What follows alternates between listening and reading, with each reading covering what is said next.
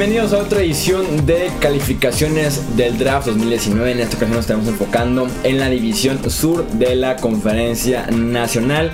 Yo soy Jesús Sánchez, bienvenidos aquí Hablemos de Fútbol. Ya saben que en los centros operativos del podcast, como siempre, está mi amigo Ed Rayado. ¿Cómo estás? Bienvenido. Hola Jesús, muy bien. Pues sí, aquí con una entrega más de, estas calificaciones del draft que nos has proporcionado durante estos últimos episodios. Así es, en esta semana nos enfocamos en el sur de la NFC y cerramos con el oeste ya para pasar a otros temas de este off-season de la NFL. Iniciamos con los Atlanta Falcons. Su draft inició con la posición número 14 global, la cual fue invertida en Chris Lindstrom, el guardia de Boston College. También en la primera ronda tomaron a Caleb McGarry, el tackle ofensivo de Washington. De ahí se fueron hasta la cuarta ronda con Kendall Sheffield, el cornerback de Ohio State.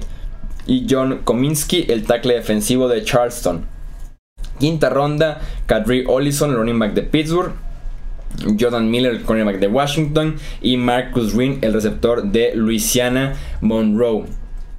Atlanta siguió, renovando su línea ofensiva en el draft, que ese ha sido su enfoque prácticamente todo el offseason. Tuvieron tres firmas en la agencia libre, dos guardias, un tackle ofensivo. En esta ocasión su draft inicia como guardia, tackle ofensivo, así que se ha tratado de cuidar a Matt Ryan en este ya segunda parte, tal vez parte final de su carrera en la NFL. El problema con lo que hicieron los Falcons en el draft es que tanto Lindstrom como McGarry me parecieron tomados mucho antes de lo que se esperaba para ambos eh, en este draft.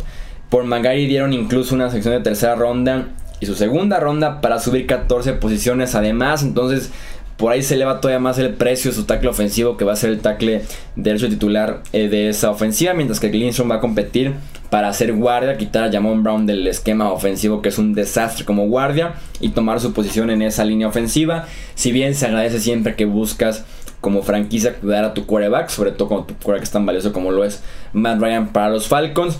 Me pareció eh, tal vez innecesaria tanta inversión en la posición de línea ofensiva en este draft.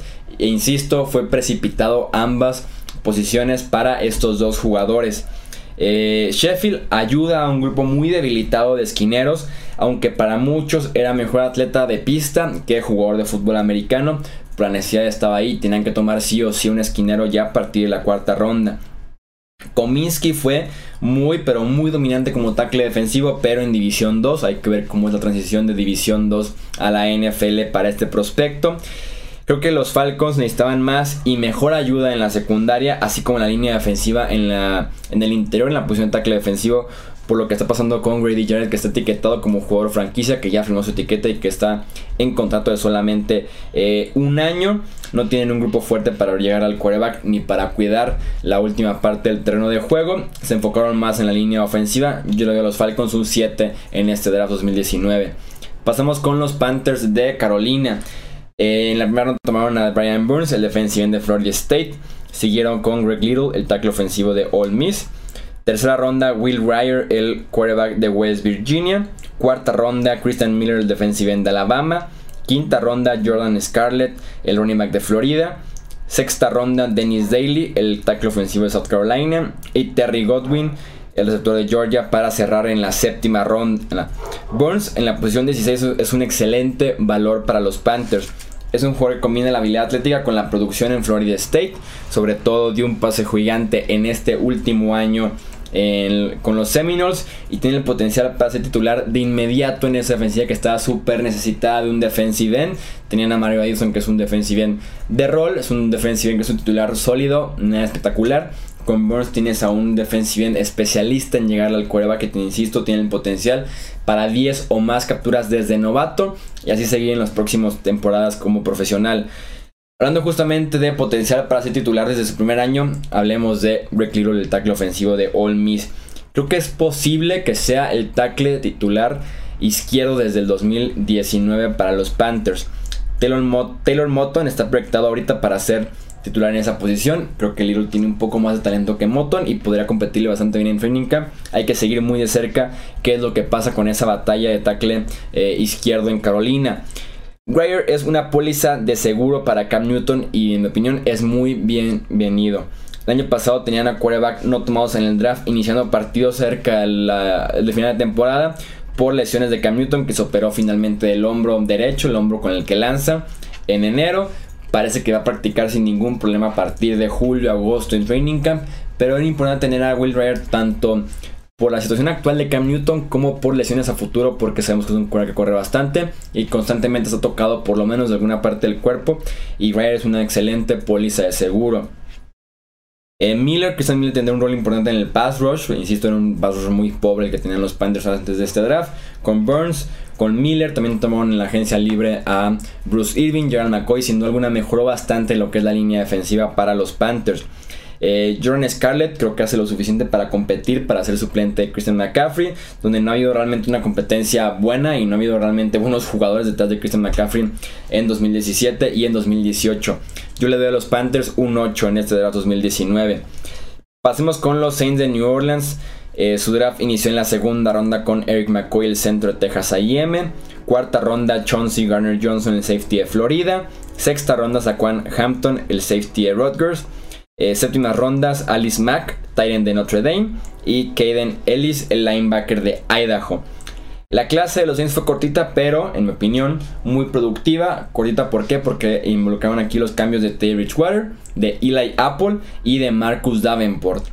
Se hizo todavía más corta porque hicieron cambios en las primeras dos elecciones del draft. Decidieron invertir el capital corto que tenían para sumar calidad y no cantidad. Insisto, eso es una muy buena estrategia cuando se trata de un roster que ya está completo como es el caso del roster de los Saints y solamente hacen falta un par de piezas. Es sin duda mejor tener nada más 4 o 5 picks en este draft que tener una, sección, una clase del draft de 10 picks de, de primera a séptima ronda. Me parece mucho mejor estrategia para un roster como el de Nueva Orleans. Eh, McCoy con una necesidad súper importante que es la de centro. Eh, sorprendió a todos Max Unger con su retiro inesperado hace 3-4 semanas antes del draft.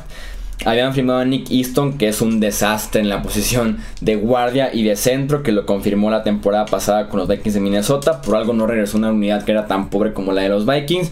Lo firmaron como desesperación para cubrir el lugar de Max Unger, pero que ayuda bastante a tenerlo. Eh, en lugar de Easton, tener a McCoy sin duda alguna un upgrade bastante importante para eh, los Saints. Garner Johnson cayó por dudas de carácter y de tamaño, pero tiene un rango increíble en la última parte del terreno de juego.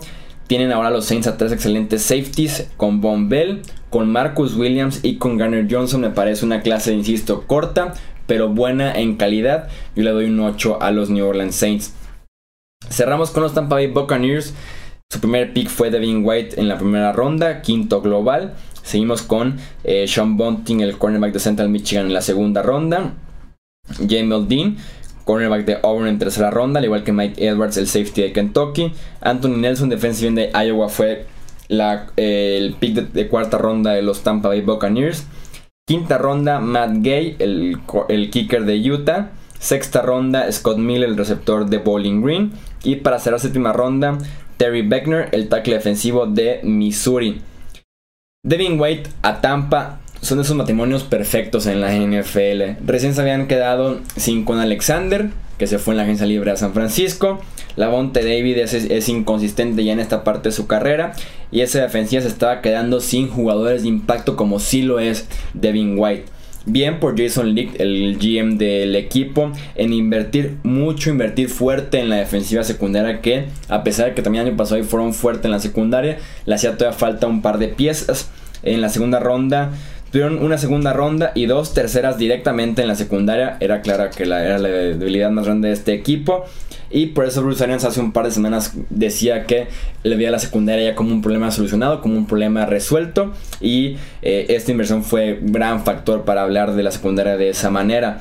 Nelson es visto como un pass rusher con potencial altísimo por su habilidad atlética y físico ideal para la posición. Creo que en general fue una buena clase del draft de Tampa Bay ubicaron bien sus necesidades, casi todas en el costado defensivo. Tal vez dejar que el sistema ofensivo de Bruce Arians sea el que brille y el que resalte en el costado ofensivo, mientras que las piezas, el talento, los jugadores estén en el costado defensivo. Yo le doy un 8 a Tampa Bay en esta clase del draft. Los leemos ahora ustedes en los comentarios. Ya saben, aquí en YouTube hablemos de fútbol. También en Twitter, Facebook e Instagram. Ahí, está, ahí se hace el debate todos los días acerca de noticias de la NFL y también de temas que tocamos en este podcast. Yo soy Jesús Sánchez, gracias por estar aquí nuevamente con nosotros en Hablemos de Fútbol y nos escuchamos en el próximo episodio. Hasta luego.